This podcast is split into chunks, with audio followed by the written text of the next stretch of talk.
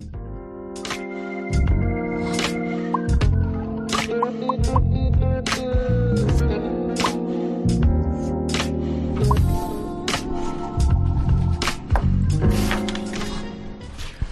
E assim damos início a mais uma edição do Guimarães em Debate, análise da atualidade política, económica e social com Tiago Laranjeiro, Francisco Teixeira e Mariana Silva, que nos próximos 45 minutos vão olhar para alguns dos temas que vão marcando a atualidade e, a partir daí, estabelecer aquela que é a discussão que entendemos necessário.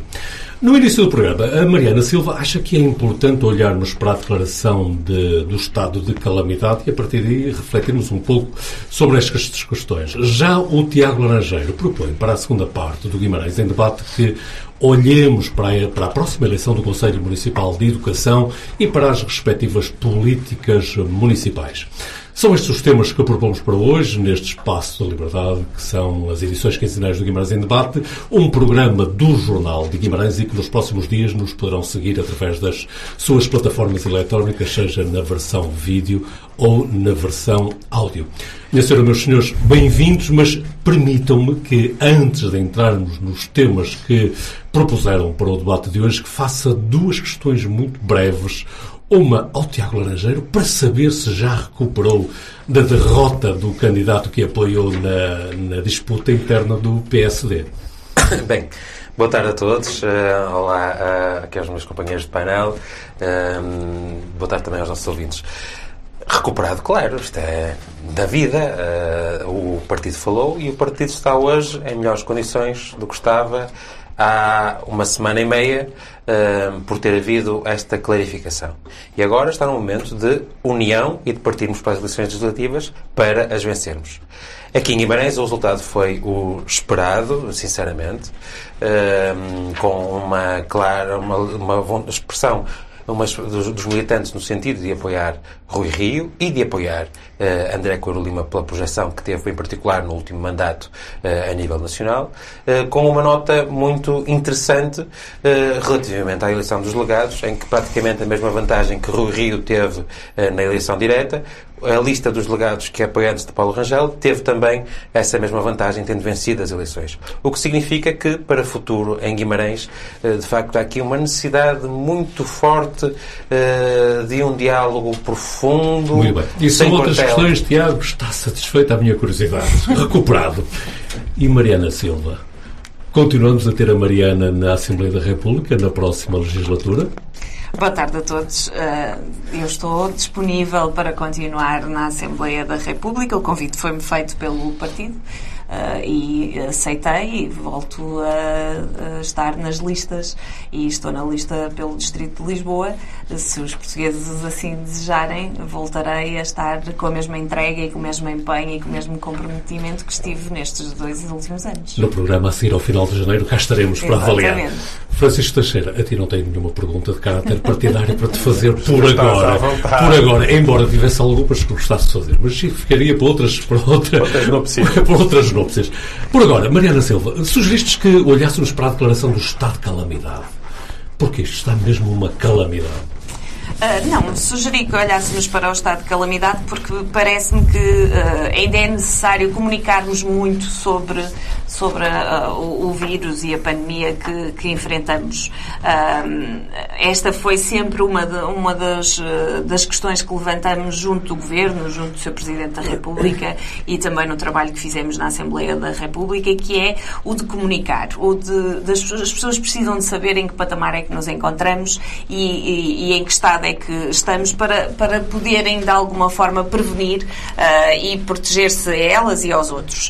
Uh, ao fim de quase dois anos. Estamos todos muito cansados eh, deste vírus, desta pandemia, de, de, todas estas medidas que nos vão sendo impostas e que, e que nos vão sendo retiradas. E, e, e há aqui toda uma confusão uh, que, por vezes, leva a que as pessoas deixem de, de tomar os cuidados que são necessários. como é óbvio, e já o disse publicamente noutros locais, uh, os verdes consideram que uh, não, não, não, nós não deveríamos estar num estado de calamidade, não devia ter sido declarado o estado de calamidade. O que deveria ter acontecido era um, um estado de reforço, não é?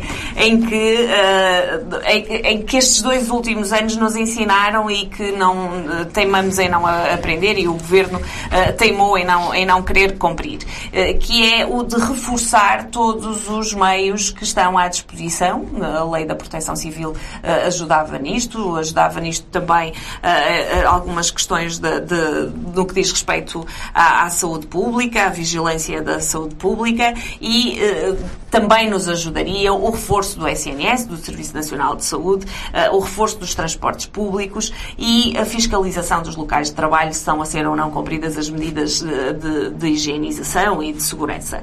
Porque, porque aquilo que se conclui muitas vezes é que as pessoas realmente não sabem onde apanharam o vírus, não é? Eh, mas eh, foi no seu dia a dia, não, não é eh, nos jantares de Natal, não é depois com, com uma semana de, de contenção que a gente vai parar a pandemia ou que se vai conseguir parar a pandemia. É com uma continuidade nos investimentos e no processo de, de proteção que vamos conseguir combater esta pandemia e voltar à normalidade dos dias. e por isso lamentamos que agora se venha novamente a atacar os mesmos, não é? Que é a restauração, o turismo, uh, a cultura. Esperemos que, uh, que não, não haja mais cancelamentos na cultura, porque a cultura é segura e isso deixarei para, para o meu último todavia, minuto. Todavia, as últimas notícias dizem-nos já que há várias Há vários cancelamentos, não é? Mas, mas há aqui, há um conjunto de, de questões que não se compreende o porquê de estarmos sempre à espera que, que venham medidas do governo para, para cumprir e, e que os municípios muitas vezes se desresponsabilizem uh, disso. E, e, não querendo levantar a, a, discussão, mas uh, se os meus colegas quiserem pegar, não, não, não posso impedir. Mas se nós pensarmos que o Pinheiro foi desaconselhado e a Câmara não fez um esforço maior para ajudar a Comissão de Estudantes para que aquela festa se concretizasse de uma outra maneira, de uma maneira mais segura e até apelando a um outro comportamento por parte uh, dos vimaranenses, com uma estrutura bem pensada e que três fins de semana antes as moinas decorreram de forma normal, uh, sem que ninguém impusesse regras nenhumas. Depois também posso falar do Porto. No Porto foi cancelado o, a festa de Ano Novo. Mas uh, no dia em que a árvore de Natal acendeu, estavam lá milhares de pessoas para ver, sem que isso não, não causasse seja, nenhum incómodo. Há, há, aqui uma falta de, de estruturas, de ideias do que se pretende realmente uh, para a segurança das pessoas. Uh, porque nós continuamos a ver os transportes públicos cheios. E eu, eu, eu que sou uma frequentadora de comboios, como sabem, eu nunca via desinfetar um comboio desde que isto começou. Nunca vi. Uh, os comboios param, as pessoas entram, uh, saem umas, entram outras cons consecutivamente. E, e, por isso há aqui uma. E agora ainda pior, porque vai tudo fechado, vai só com, com o ar-condicionado, não é? E então uh, torna, torna tudo muito mais difícil. Mas aquilo que deveríamos estar a fazer era olhar para os, cuidados de saúde primário, para as pessoas não terem que correr ao hospital e sobrecarregar os hospitais, e isso não aconteceu. Há centros de saúde que ainda não reabriram desde, desde a pandemia.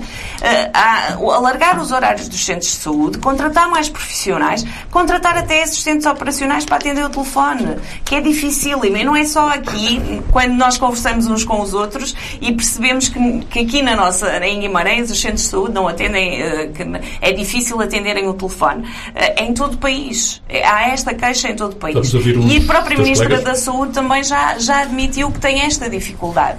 Por isso, tem, tem que se perceber é porque é que não se fez este reforço uh, da, da, das instituições que são necessárias para que as pessoas se sintam seguras e se sintam motivadas a cumprir com todas as outras medidas que depois lhes são impostas. Muito bem. Tiago Laranjeiro, e como é que olhas para esta declaração do estado de calamidade? já sem, evento que não vou aqui para a tua experiência pessoal, não é? Também deve ser bastante atingida nisto. Não, não gosto, não gosto de, de falar aqui nestas coisas, mas claro. uh, como é que eu olho para isto em geral? Uh, com alguma incompreensão. Uh, porque, de facto, Não te sentes informado como. Não, não, nem é essa questão. Embora de facto a informação venha, mas venha tarde, por exemplo, foram lançadas novas medidas. Uh, as medidas tinham sido de forma genérica uh, anunciadas uh, com bastante antecedência, mas só na antevéspera é que se soube em concreto o que é que eram, quais eram os detalhes das medidas e muitas vezes o diabo está nos detalhes de como estas coisas se implementam. E as grandes dificuldades surgem nesta, nestas questões. Portanto, há aqui uma, um sentimento de incompreensão, porque no fundo os portugueses foram cumprindo com tudo aquilo que lhes foi pedido. Fizemos um esforço grande de, para, para a vacinação. Todos seguimos isso. E depois, quando era suposto as coisas estarem a evoluir num determinado sentido, volta a haver isto. E temos já previsto aquela semana de contenção de, no início de janeiro. Da última vez que nós tivemos com esta situação, foi há um ano atrás, não foi uma semana, foram três meses uh, de encerramento. Uh, e, portanto. Uh, olha-se com incompreensão, com alguma, olha com alguma incompreensão para isto. Depois parece-me que há de facto aqui alguma incoerência também em algumas medidas.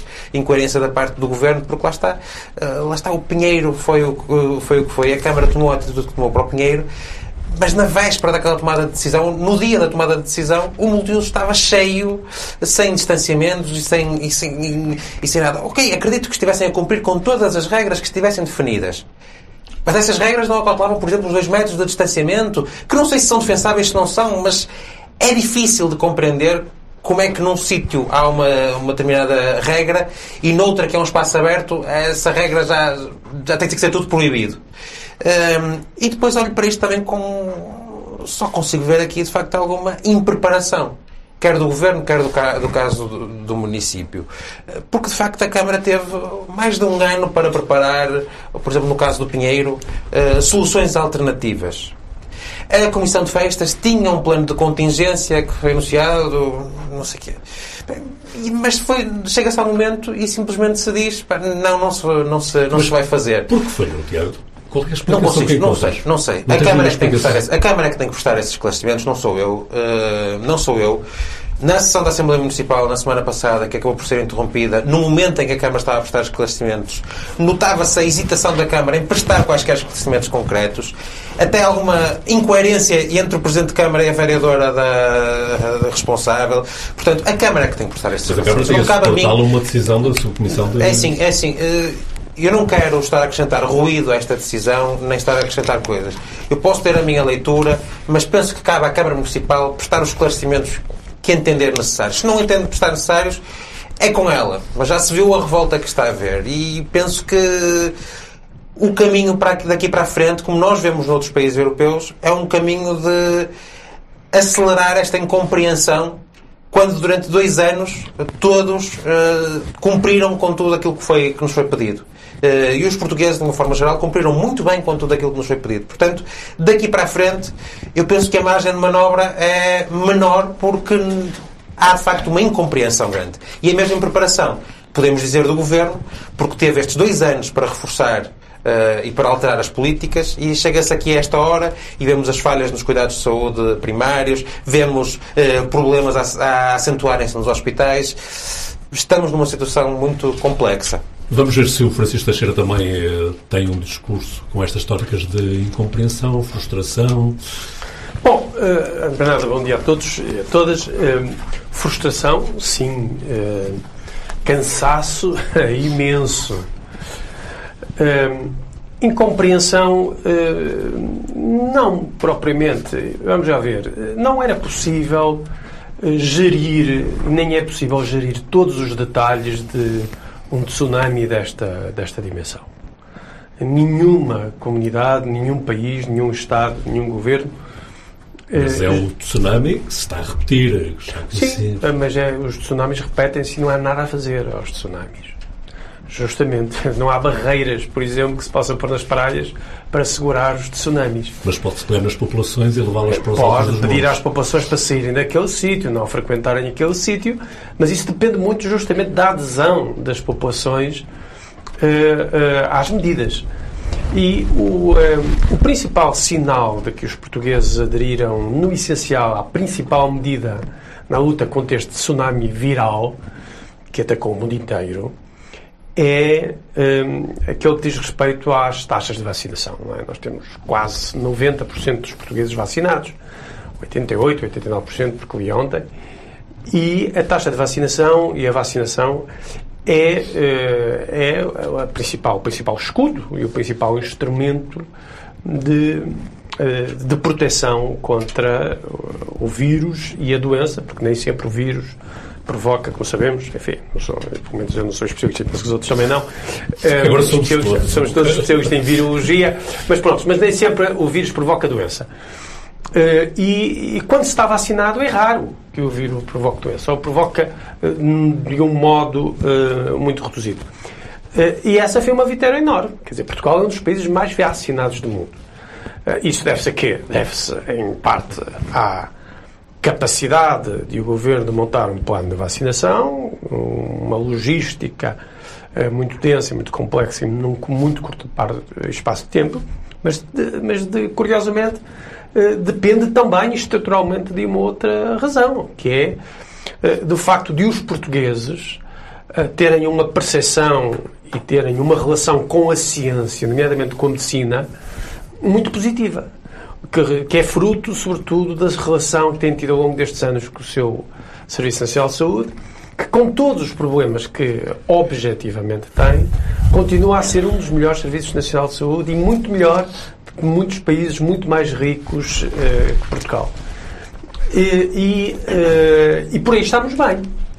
Uh, se no meio de toda esta complexidade, todo este tsunami, houve informações contraditórias, se houve explicações mal dadas, se há coisas um bocado incompreensíveis, bom, claro que sim, mas é, é, é impossível atender a todos os detalhes. Eu devo dizer Melhor não era possível? É, assim? é sempre possível melhor. É sempre Sim, possível melhor. Ou seja, em qualquer circunstância é possível fazer um discurso crítico daquilo que está a ocorrer. Dizer, fizesse o governo que fizesse, eh, era possível defender o discurso do Tiago e da Mariana. Mas há uma medida em concreto que eu devo dizer, eu não sou virologista, não percebo nada de medicina, mas há uma coisa que eu acho que, enfim, que decorre de algum bom senso e que de facto não entendo é a exigência de máscaras no espaço público. Acho que a exigência de máscaras no espaço público é absurda. A não ser que seja num espaço público com uma enorme densidade eh, de uma enorme densidade populacional é? ou ocupacional, se assim quisermos.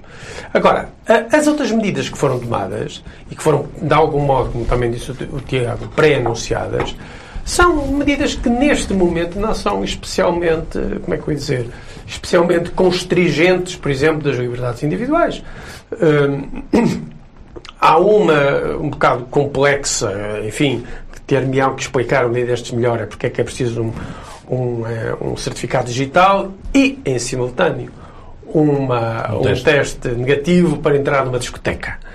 Uh, sendo que depois no interior da discoteca não é preciso usar máscara, uh, sendo um espaço denso, de, de densidade de ocupacional uh, muito grande.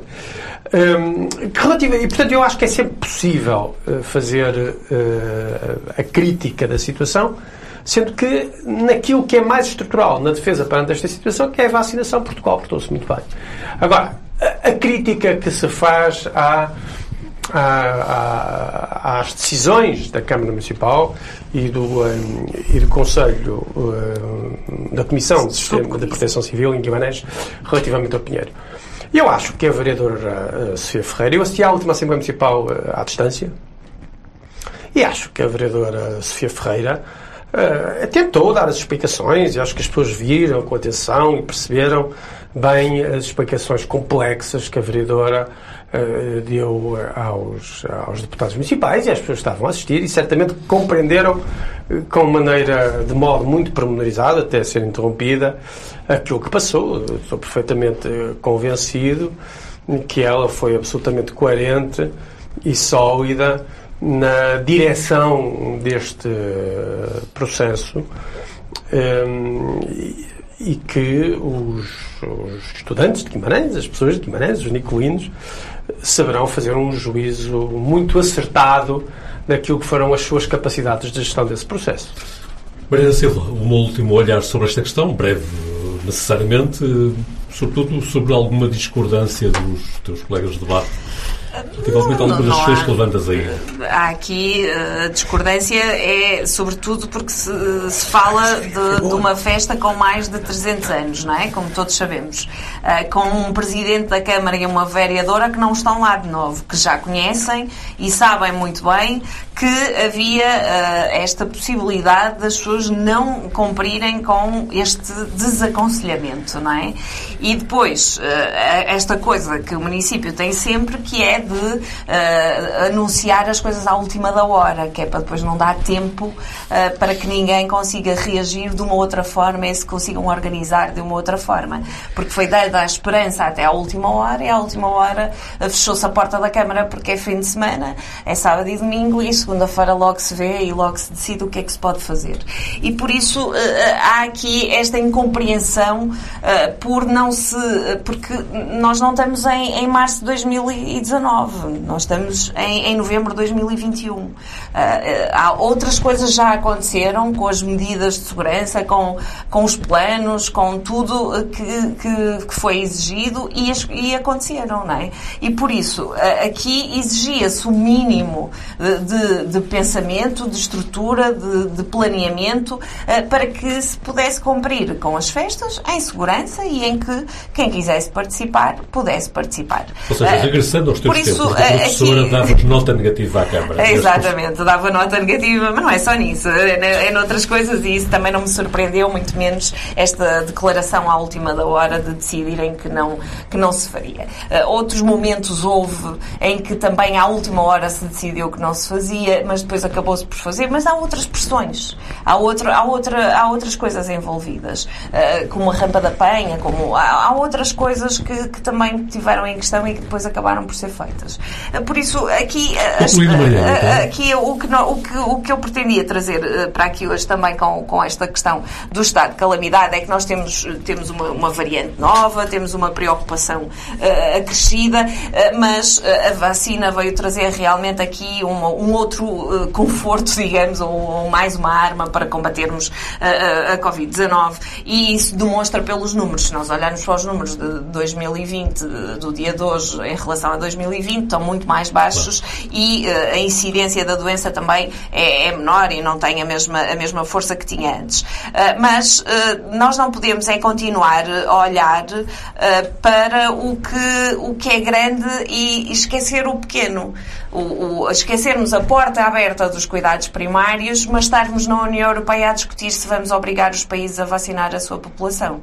Ah, porque não é isto que está em questão. Ah, há países que é necessário tomar outras medidas para convencer a sua, a sua população a se, a se vacinar. Mas hoje já foi aqui dito que em Portugal isto não acontece. As pessoas foram voluntariamente, até há alguma confusão à porta deste, destes centros de vacinação, porque as pessoas vão, não é? Não, não, não é necessário obrigar uh, os portugueses a confiarem uh, na saúde e no Serviço Nacional de Saúde, mas nós não devíamos, não devíamos estar a olhar para se vamos obrigar os Estados-membros a vacinar, a tornar a vacina obrigatória, devíamos sim também estar a, a pensar que a União Europeia devia ser solidária com aqueles países que não têm forma de vacinar a sua população e isso também nos traz uh, este, este, este caminho de não conseguirmos combater a pandemia uh, de forma eficiente. Tiago. Sim, mas e há aqui de facto um outro dado que, hum, também por causa da falta de informação que a Mariana falava do início, é que foi-nos dito no início da pandemia, quando começamos a falar sobre, sobre estes, estes, assuntos, não é? é que de facto eh, a imunização coletiva, portanto, quando deixaria de haver um problema para, para, para a comunidade, seria quando atingíssemos, atingíssemos os 70% de imunidade. Ora, mas temos a é população é acima, perto dos 90%, como aqui foi dito, entre os curados e os vacinados. Sabemos que para os vacinados, uh, o impacto, se não forem doentes, se não tiverem outras doenças que, que, que agravem o quadro, podem na mesma contrair a, a, a, doença, mas com sintomas ligeiros que esmagadoramente não exigem sequer hospitalização, quanto mais outros cuidados uh, particulares. Portanto, o que é que falhou? Fomos nós, portugueses, que falhamos? Estas, são estas questões que são difíceis. Isto não é. Lá está, neste debate tentei muito fugir aqui a qualquer partidarização da coisa, mas é muito difícil, a mim, enquanto cidadão, que está neste momento a compreender este momento toda desta situação. Francisco Teixeira. Não, os desastres naturais, os desastres naturais são as coisas mais incompreendidas e mais incompreensíveis, não é? Já o terremoto de Lisboa conduziu às especulações impossíveis sobre as suas origens e as suas causas. E deu origem a um Marquês de Pombal, assim um bocado uh, muito bom, forte, com um braço quem nos dera, muito forte. É? Quem nos dera um Marquês de Pombal atualizado para não as circunstâncias sei, democráticas sei, presentes. Sei. Não é? Quem nos dera um novo Marquês de Pombal. Uma grande frase do Francisco Teixeira é. para guardar. É. Nos dera um Marquês de Pombal atualizado às circunstâncias democráticas, democráticas presentes. Até decorei. É. Seria absolutamente magnífico. Mas as grandes catástrofes são sempre incompreensíveis, criando-nos sempre uma grande perplexidade. Ah, é impossível prever todos os pormenores.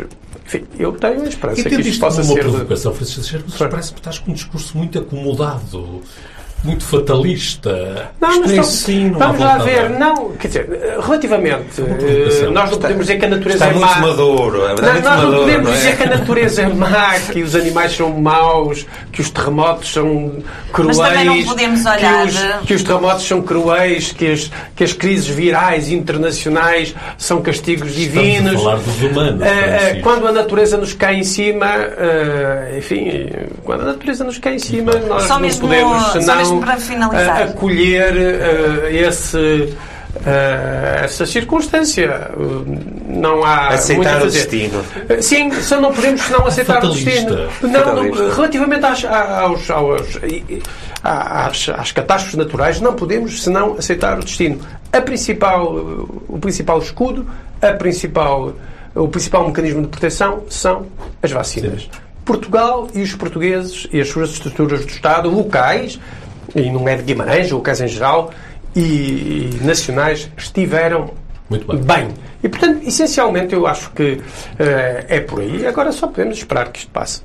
As e catástrofes naturais disse que era mesmo para finalizar. É mesmo para finalizar. As catástrofes naturais sempre existiram e continuarão a existir. E também as pandemias vão ser uh, mais frequentes e, por isso, não é possível olhar para estas situações com esta leveza uh, que o Francisco olhou, sem, sem termos um olhar de futuro, tanto na ciência como também na organização estrutural da, da, da sociedade, porque se senão, meia volta vamos estar a fechar tudo não. e daqui a pouco não há eu sequer temia, forma de subir a economia. Só uma frase, a Mariana está a confundir a minha leveza e o meu bem-estar psicológico com a minha atenção profunda Nem ao todos fenómeno, os portugueses com a assim minha atenção política profunda uh, ao fenómeno. Agora estou bem, graças a Deus. Ainda bem, que ainda bem, ainda bem, bem todos os portugueses estão bem.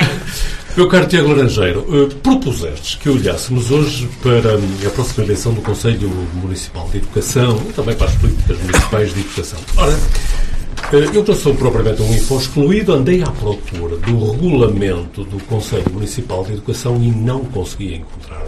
Encontrei na página da Câmara Municipal vários regulamentos, mas esses não existem. Ora, isso poderá significar que o Conselho Municipal de Educação não lhe é dada a importância que, pelos vistos, tu irás dar? Ora bem, hum, de facto, esta semana teremos a eleição que ocorrerá em breve do Conselho Municipal de Educação. O que é isto? É um órgão consultivo do Presidente da Câmara para as políticas municipais de educação, para as políticas de educação. E queria olhar para isto com um olhar um pouco crítico e mais amplo sobre o papel destes órgãos consultivos e o papel da educação em geral. Porque, hum, para entrar aqui numa outra discussão também, que importa, eh, sobre as eh, transferências de competências do Governo Central para o município. Porque há um ano atrás uh, estava na agenda este tema e o município de Guimarães tomou a decisão de rejeitar a transferência de competências na área de educação, como a maior parte dos municípios, alegando falta de informação. Mas, estando aqui perante, na iminência desta eleição do Conselho Municipal de Educação, que é um órgão consultivo para estas políticas, eu lanço aqui a questão para debate e também para os nossos uh, ouvintes uh, sobre, mas afinal, o que é que Guimarães pretende? Porque, ok, há um ano atrás rejeitamos por falta de informação, mas o que é que nós queremos? Estamos disponíveis para assumir mais competências? Em que circunstâncias? Que competências? Com que condições? Há a questão dos recursos humanos, que me parece que é muito perniciosa por abrir a porta aqui a uma série de ruídos, de falta de transparência, até de compadrio em última instância que poderá acontecer na contratação de recursos humanos. Portanto, esta será uma área até que me parece mais ou menos consensual, que não deve ser transferida. Depois temos as AECs que já estão na esfera de competências do município, que em Guimarães não têm corrido particularmente bem, quer na gestão dos recursos humanos, quer também depois na sua implementação. Há a gestão do parque escolar, que em Guimarães ainda foi assunto nos últimos meses, problemas na gestão do parque escolar, da responsabilidade do município, com eh, consequências graves eh, para eh, o processo de ensino. E depois há, há, que clarificar que, de facto, competências não são tarefas, competências implicam uma esfera de decisão que pertença aos municípios e às escolas e não é meramente uma transferência de responsabilidades de, de, de executar uma determinada ordem. Por isso eu pergunto, e aqui no painel temos quer o moderador, quer os meus eh, companheiros de painel uh, são profundos conhecedores desta realidade da educação. E há e eu lanço duas pessoas aqui presentes no estúdio que também estão ligadas ligadas? E portanto só eu é que não estou. Uh, portanto, sim. Uh, lanço esta questão. É, o que é que se pretende nesta esfera? Mariana Silva. Uma professora que está com o exercício da profissão em suspenso por outras funções que tem, mas como é que olhas para estas questões que o Tiago aqui veio levantar? Antes de mais, não posso deixar de pegar uh, na, na, de, numa frase que o António disse e, de, de, e provocá-la e transformá-la numa provocação, que é andei à procura do regulamento do Conselho Municipal de Educação e não encontrei. Eu que até não me acho uma pessoa pouco informada, não é? Eu já repeti esta frase vezes sem conta na Assembleia Municipal porque não há informação do município. O site do município, o sítio do município é terrível. Uh, não tem. Eu vou, é volto, vou reforçar aqui que é para, ver se a Câmara aposta e investe uh, num site em que os seus municípios possam estar informados uh, de, daquilo que, que acontece no município e dos diferentes planos e, e abrangentes planos uh, e parangonas que, que, a Câmara Municipal tem, porque depois acabamos por chegar aqui a esta discussão e trazemos uma mão cheia de nada, não é? Porque se aquilo que eu também fiz a minha pesquisa e, e aquilo que, que, percebi é que, sim, senhor, há um diagnóstico uh, da educação no município, dos diferentes planos que se fizeram, das diferentes abordagens ao tema do ambiente e ao, eh, tema da saúde mental, é, outro, e entre outros. Uh, há também o diagnóstico quantos alunos existem, o que, é que, o que é que foi dado em termos de tecnologias aos alunos, os funcionários, uh, mas aquilo que, que, sabemos, e eu acho que aqui todo, todos conhecem a minha posição relativamente à municipalidade, municipalização uh, da educação é que não deveria estar uh, a acontecer, não é? Porque uh, os municípios vão olhar para a educação como um uma tarefa, não é? Uh, não, já não sei bem qual foi o termo que o, que o Tiago usou, mas uh, de, de, usar isto, de gerir as escolas. E as escolas não, não, não é para ser gerido, é para, é para a nível nacional se perceber o que é que se pretende para a educação das crianças e jovens portuguesas. Todas. Não é para esperarmos que o município A seja mais sensível do que o município B e que o município A, A decida ter surf como nas AEX e o município B decida não ter nada, não é? Ou ter só o inglês, o básico, ou, o, que não, o pouco que lhe é exigido. E por isso, as políticas de educação têm que ser nacionais e têm que ser abrangentes e têm que ser da responsabilidade do, do Estado, do Ministério da Educação. E por isso, não esperamos.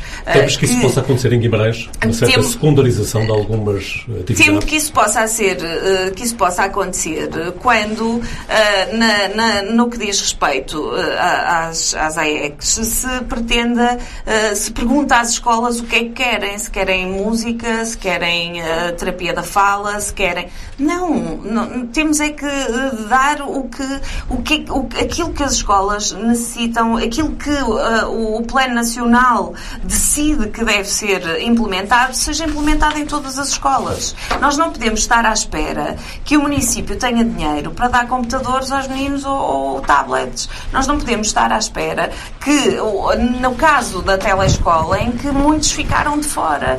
E, e, e, não, e não podemos estar à espera que haja um município que queira uh, trazer, uh, recuperar os seus alunos depois de, de, destes dois anos difíceis, uh, que foi também para a educação, e haja outro que não queira. E que tenhamos aqui os nossos, as nossas crianças e jovens em patamares distintos. E é aquilo que vai acontecer com a municipalização, para além de, dos professores, da contratação de professores, da, da contratação de funcionários, do, de tudo, de todo esse, esse, essa gestão que não vai ser também feita de forma adequada e sem o, o cheque correspondente, que isto também já se falou várias vezes, sem o envelope que venha ajudar a que os municípios possam também ter aqui um, um trabalho eficiente. Por isso, isto já começa mal com a municipalização que não deveria estar a acontecer e que o, o, o município devia ter recusado, como recusou anteriormente. Francisco Teixeira, a educação é uma das tuas preocupações, é uma das, eh, das áreas. É a minha profissão. É, sim, e além disso, refletes imenso sobre isso, dirigente sim. sindical também. Exatamente. Uh, bom, uh, primeiro há que dizer uh, que a Mariana tem razão numa coisa. Este processo de descentralização e de municipalização da educação pode criar assimetrias no país. Eh, pode fazer com que um município invista mais que outro, que um município tenha mais recursos eh, próprios do ponto de vista do pensamento, do planeamento e, mais recursos orçamentais para poder dispor eh, para com as suas escolas e os alunos das suas escolas. E esse... a questão económica aqui é relevante. É muito relevante. Mas sendo o Governo Central assegurando as transferências das verbas necessárias, Sim mas, uh, sim, mas as assimetrias podem existir sempre, há câmaras como a de Guimarães têm um orçamento de 100 milhões de euros e há câmaras como Segurico de Basto ou, ou, ou, outra coisa, ou Cabeceiras de Basto que têm orçamentos não sei de quanto, 5, 6 milhões de euros e que, portanto, uh, terão sempre globalmente uh, mais dificuldades que uma câmara com 100 ou 150 ou 200 milhões de euros de investir, do ponto de vista estritamente material, ficamos para já por aqui, mas não só, nas suas câmaras, nas suas escolas e nos seus alunos e nos seus equipamentos. E, portanto, de facto, esta descentralização da educação, eh, que em muitos aspectos é verdadeiramente uma municipalização, noutros nem tanto, mas é verdadeiramente uma municipalização da educação, pode criar uma assimetria e esse é um dos problemas maiores. Porque eh, a educação é um principal instrumento, se quisermos, é o principal elevador social do país, é o principal instrumento de, de democracia do país, no sentido de igualitarização das, um, dos recursos a, a, que os cidadãos podem aceder e, portanto, esse é um problema sério e é uma crítica justa, do meu ponto de vista. De qualquer maneira, há que uh, clarificar a coisa do ponto de vista legal.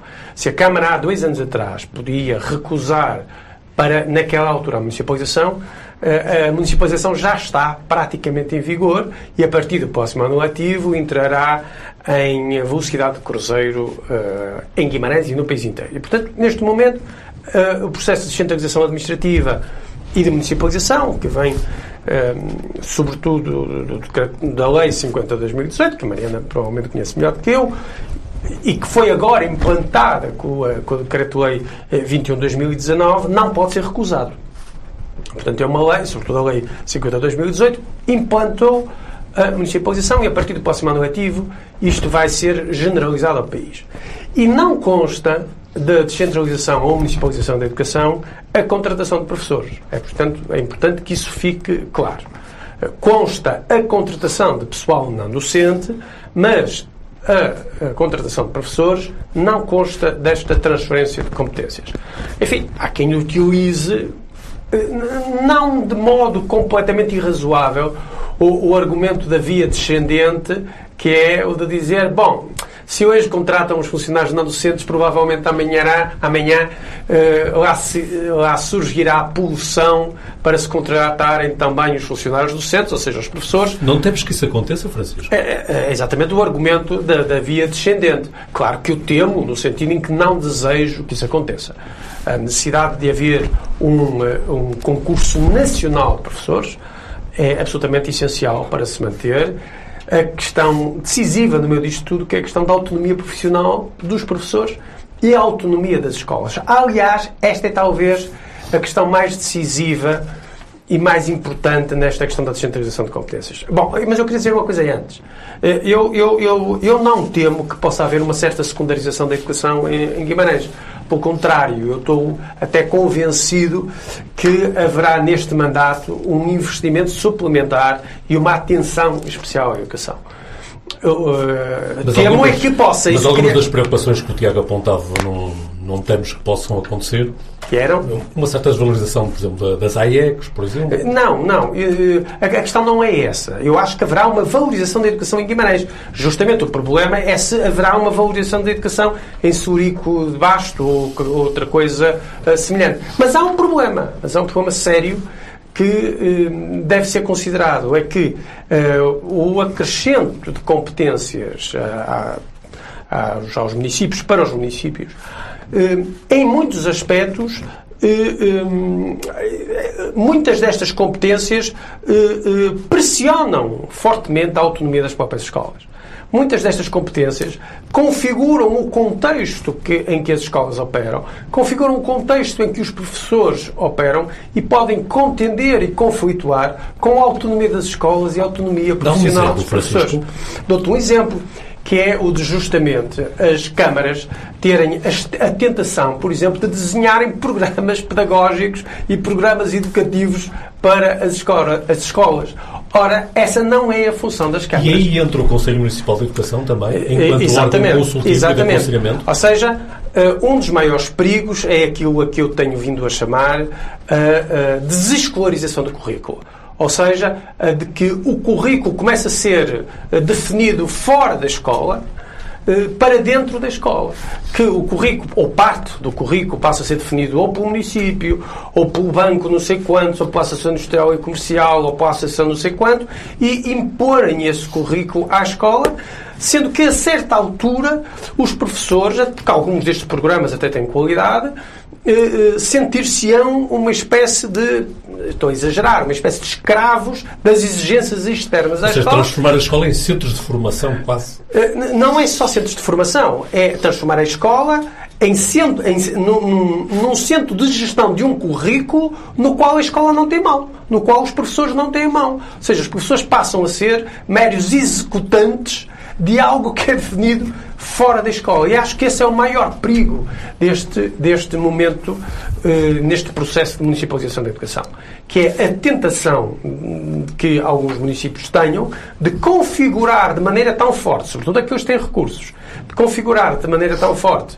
eh, projetos e programas para as escolas, que as escolas se vejam afogadas em programas que não são os dele, os delas, em objetivos que não sejam os delas, fazendo com que os professores sejam uma espécie de executantes de, de partituras externas, pondo em causa algo que é absolutamente decisivo para uma educação pública de qualidade, que é a autonomia profissional dos professores, a autonomia pedagógica e a autonomia hum, científica, ah, no contexto da autonomia organizacional da escola. E nesse sentido, o Conselho Municipal de Educação ganha agora muito mais importância. Mas, dada a constituição do Conselho Municipal de Educação, poderá haver essa independência necessária? Porque ele será constituído pelo, pelo Presidente da Câmara, pela vereadora cerca de 40 pessoas, cerca de 40 pessoas, muitas delas de fora da Câmara, os diretores, membros dos conselhos pedagógicos de, dos agrupamentos, Uh, há muita gente fora das câmaras. Aliás, uh, os, os, órgãos municipais não têm maioria neste Conselho Consultivo, no Conselho Municipal de Educação. Mas neste contexto de municipalização uh, ou descentralização de competências administrativas que aí vem e que se começará a, a, tornar especialmente importante a partir do próximo ano letivo, os Conselhos Municipais de Educação vão ter uma nova projeção, se quisermos, uma nova relevância estratégica.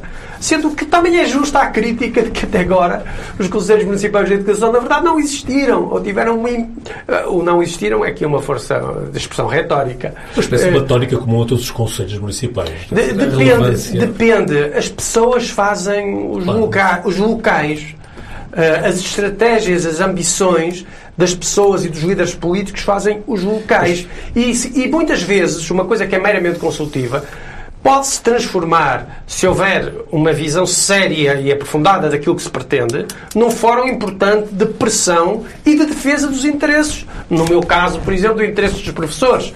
Uh, no caso da Associação X, do interesse que eles julgam que são os interesses da Associação junto do sistema educativo local.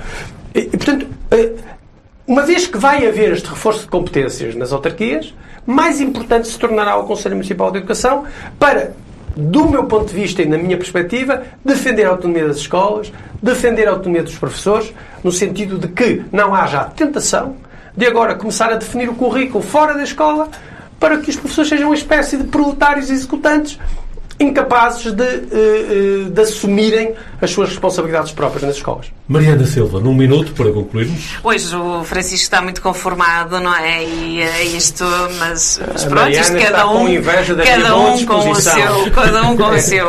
A Mariana está com inveja da minha boa disposição. Eu acho que o Francisco nunca me deu mal disposta, mas, mas pronto. Mas, mas há, mas há aqui algumas coisas que são necessárias tem, tem que vir para aqui mais sanguíneo e mais Primeiro, animal feroz, porque que é, é para verdade, a Mariana é verdade o animal que, feroz remete para uma é verdade que, uh, que, pois, isto depois levava-nos a outras, a outras conclusões, esta, esta coisa do animal feroz. Uh, mas, uh, é assim, mas é melhor não abrir essa porta. esta, esta ideia de já está em vigor, é verdade, está na lei, já está em vigor, as câmaras podiam recusar, a partir de agora não podem, mas querendo os portugueses e votando de forma diferente, pode-se reverter a situação.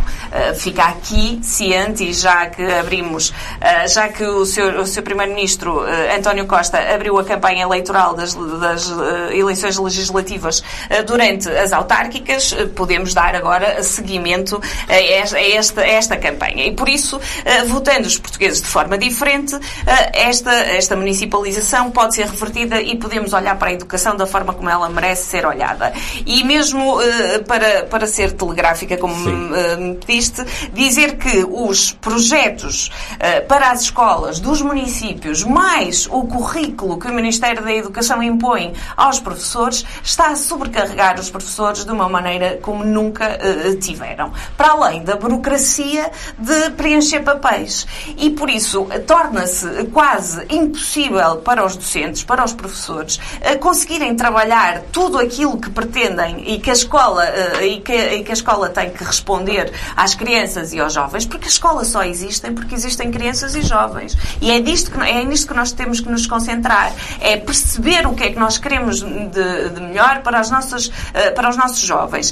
Que educação pretendemos eh, dar. E por isso, não é sobrecarregando com planos e planinhos e mais projetos e mais e, para depois metermos num currículo do município, não é no currículo do aluno nem do professor, é do município. É para depois o município apresentar uh, na, na, nas campanhas eleitorais. E é dando seguimento àquilo que é a responsabilidade da escola. E eu posso deixar aqui uh, dois exemplos claros. Educação sexual, educação sexual não é igual em todas as escolas, não existe. Educação sexual precisa de uma equipa multidisciplinar e as nossas escolas não têm, a maior parte não tem. Não é educação é verdade, ambiental, não é verdade no maior educação ambiental, a maior parte das nossas escolas a nível nacional não tem, porque os verdes fizeram um estudo, andaram na rua, eu sei que eu sei que o Francisco uh, fica aqui pelo norte, mas nós andamos na rua e percebemos que a maior parte das escolas a nível nacional não tem estas equipas multidisciplinares, não olha para a educação sexual como ela está explanada na lei e não a dá aos alunos como ela deveria estar a ser uh, lecionada. E educação ambiental,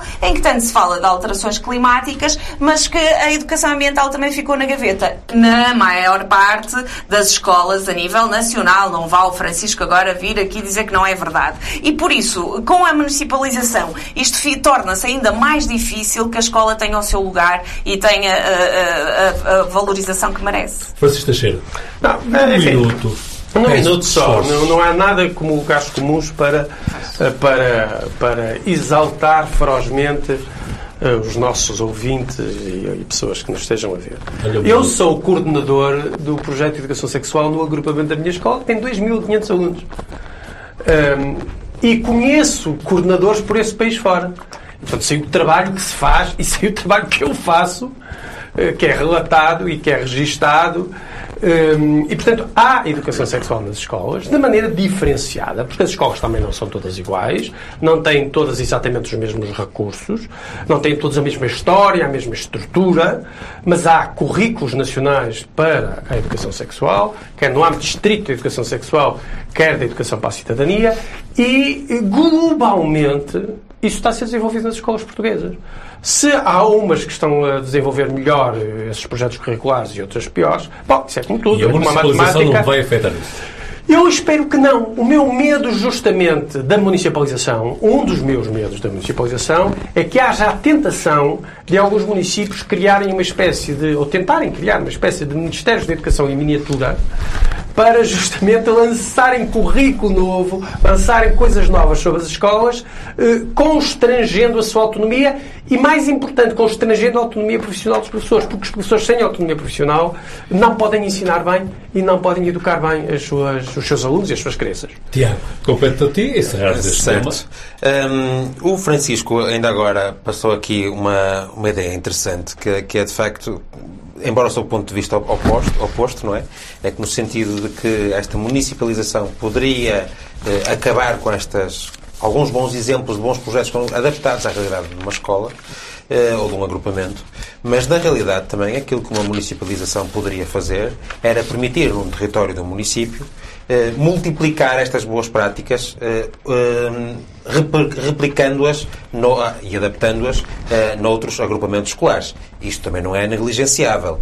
Eh, olhando, por exemplo, para um município como para um concelho como Guimarães, em que temos um centro urbano, mas depois temos vários centros escolares fora do centro urbano, talvez houvesse eh, boas práticas a serem partilhadas de parte a parte Eh, e que se ganhasse em haver aqui um outro tipo de coordenação. O que me leva, de facto, aqui a, uma, a um elemento que foi, de alguma forma, negligenciado ao longo desta discussão, que é um princípio de políticas públicas que está previsto, que é o princípio da subsidiariedade, de o centro de decisão estar o mais perto possível eh, do local afetado. E, neste caso, eh, que, que, que é um dos princípios também que, que, que não, preside esta disse transferência de que tinha que competências. salvaguardar a autonomia das escolas. Certo, certo. Mas tu olhaste para toda esta questão, Francisco, se- e compreendo, porque é a tua questão, não existe uma crítica, olhaste para esta questão e, e na tua abordagem foi transversal uma, uma visão centrada nos professores E e, não escolas. tanto uma visão centrada nos alunos. Não. Eh, permite Não. é uma. é- é- Não, não, não, mas de- é um é, erro. talvez um defeito profissional da, da tua Não, não é realidade. defeito, é mas que- foi uma coisa que eu reparei na, na, naquilo que tu É que disseste. se tu não tiveres autonomia profissional, não podes educar. Muito bem. É que se não tiveres autonomia profissional, se os professores não tiverem autonomia profissional, autonomia pedagógica, científica e técnica, eu sensível, não podem eu educar. sou sensível ao argumento. mais tempo para Eu sou mas não sensível ao argumento, mas Francisco, não deixo de eh, deixar aqui esta nota de que, de facto, todo o teu discurso Os professores não são foi assente. funcionários públicos no sentido da pura reprodução. O não teu são, não discurso são. foi todo assente, de facto, nesta visão eh, centrada no professor. E depois nós vemos aqui, de facto, uma preocupação mais acentuada na Mariana, mas também no Francisco, no, nesta, na educação como O que, de facto, há depois aqui diferentes visões até ideológicas, não é? Enquanto que eu olho para a educação mais como uma, como uma principal ferramenta para a promoção da igualdade de oportunidades e não tanto como o igualitarismo. Então, Isso seria Mas, para finalizar, para finalizar, Mas estamos de facto um tema, perante um tema, esta discussão aqui comprova que estamos perante um tema que vale a pena ser mais discutido em, em diversos fóruns. E fica feito o desafio aqui ao painel para voltar a trazer estas questões da educação porque vão estar cada vez mais próximas de nós. Ora, o tempo chegou ao fim, infelizmente, um minuto, mas é que vai ser mesmo um minuto para eu pedir à Mariana que, qual é o conselho, qual é a sugestão, o que é que diz Ah, aos Hoje, seus colegas. eh, rapidamente, hoje eh, o conselho é eh, olhar para a agenda cultural de Guimarães e participar, ir ao cinema, a cineclube, ir ao teatro, ir às exposições. Eh, Nós precisamos de cultura também para a nossa saúde mental e os trabalhadores da cultura, que foram os que mais sofreram com a pandemia, eh, precisam que eh, os espectadores lhe deem este- esta força para que não sejam mais cancelados eh, estes programas, porque ir à cultura é seguro. Francisco Teixeira, Não, eu- a minha proposta... manteste na cultura também. Mantenho-me na cultura, nos livros em particular. Eu sou um adicto, não é? Sou um adicto da- da- da- dos livros. Eh, um livro que é um clássico já da, da literatura profissional para professores, eh, que é de um professor eh, da Universidade de Barcelona, eh, o José Contreras Domingo, que se chama justamente Autonomia da Classe Docente, da Porto Editora, e que diz basicamente o que eu disse, eu reproduzi mais ou menos o que ele diz, que sem autonomia profissional das escolas e dos professores, os professores uh, proletarizam-se no sentido que deixam de ser uh, atores e autores do seu ensino para serem apenas personagens das decisões de terceiros e que é isso, é tudo que não pode acontecer. E nas sugestões o Francisco Teixeira mantém a ponte com o tema que estávamos a discutir anteriormente. Exatamente. Tiago Laranjeiro. Eu vou tocar trans, eh, num tema que já foi ligeiramente abordado pela, pela, pela Mariana, que é, de facto, é um alerta, no fundo. Porque estamos numa altura de pandemia, de agravamento da pandemia, que todos olhamos com muita preocupação para a saúde. Um, ontem eu tive com o meu filho, teve um episódio, que estava afastado do cenário de Covid. Liguei, segui todos os procedimentos indicados, liguei para a Saúde 24. Foi-me indicado dar uma medicação no imediato e ir imediatamente ao centro de saúde, indicado o centro de saúde, que teria condições para o observar no momento, mas que não havia necessidade de ir para o hospital, mas sim para o centro de saúde. Chego ao centro de saúde e uh, a informação, a resposta que me dão, uh, e cheguei às 8 da manhã, a resposta que me dão foi uh, a, a consulta foi agendada para as 5 e meia da tarde. Sendo que da Saúde 24 me disseram que o atendimento seria logo, portanto, não, não estava à espera de entrar e ser logo atendido pelo médico, mas com alguma brevidade, até porque necessitava de medicação específica para aquele problema. Uh, e precisava desse conselho médico. À minha frente, eh, poder-se-ia pensar que isto era um caso de confusão, mas à minha frente estava uma mãe com dois filhos exatamente nas mesmas circunstâncias. Os problemas nos centros de saúde de Guimarães têm sido a ver, uh, têm sido uh, recorrentemente abordados, até em reuniões de Câmara, uh, nomeadamente pela voz do vereador Ricardo Araújo. não está tudo bem. Eu, no meu caso, eu naturalmente não podia esperar pelas 5 e meia da tarde. Tive que ir ao serviço privado para resolver a, a, situação. E, mas é problemático que isto esteja a acontecer assim. As pessoas seguem todos os procedimentos que nos são indicados e depois as coisas falham quando chegamos aos, cuidados, aos centros de saúde. Tiago e um desabafo neste minuto final, que habitualmente não é esse consagrado. Por hoje, o Guimarães em Debate chega ao seu final. Voltaremos a encontrar-nos de hoje a 15 dias. Nos próximos tempos poderão continuar a encontrar-nos nas plataformas eletrónicas do Jornal de Guimarães. Guimarães em Debate é um programa do Jornal de Guimarães e aí poderão continuar a encontrar-nos, quer seja no formato vídeo, quer seja no formato áudio.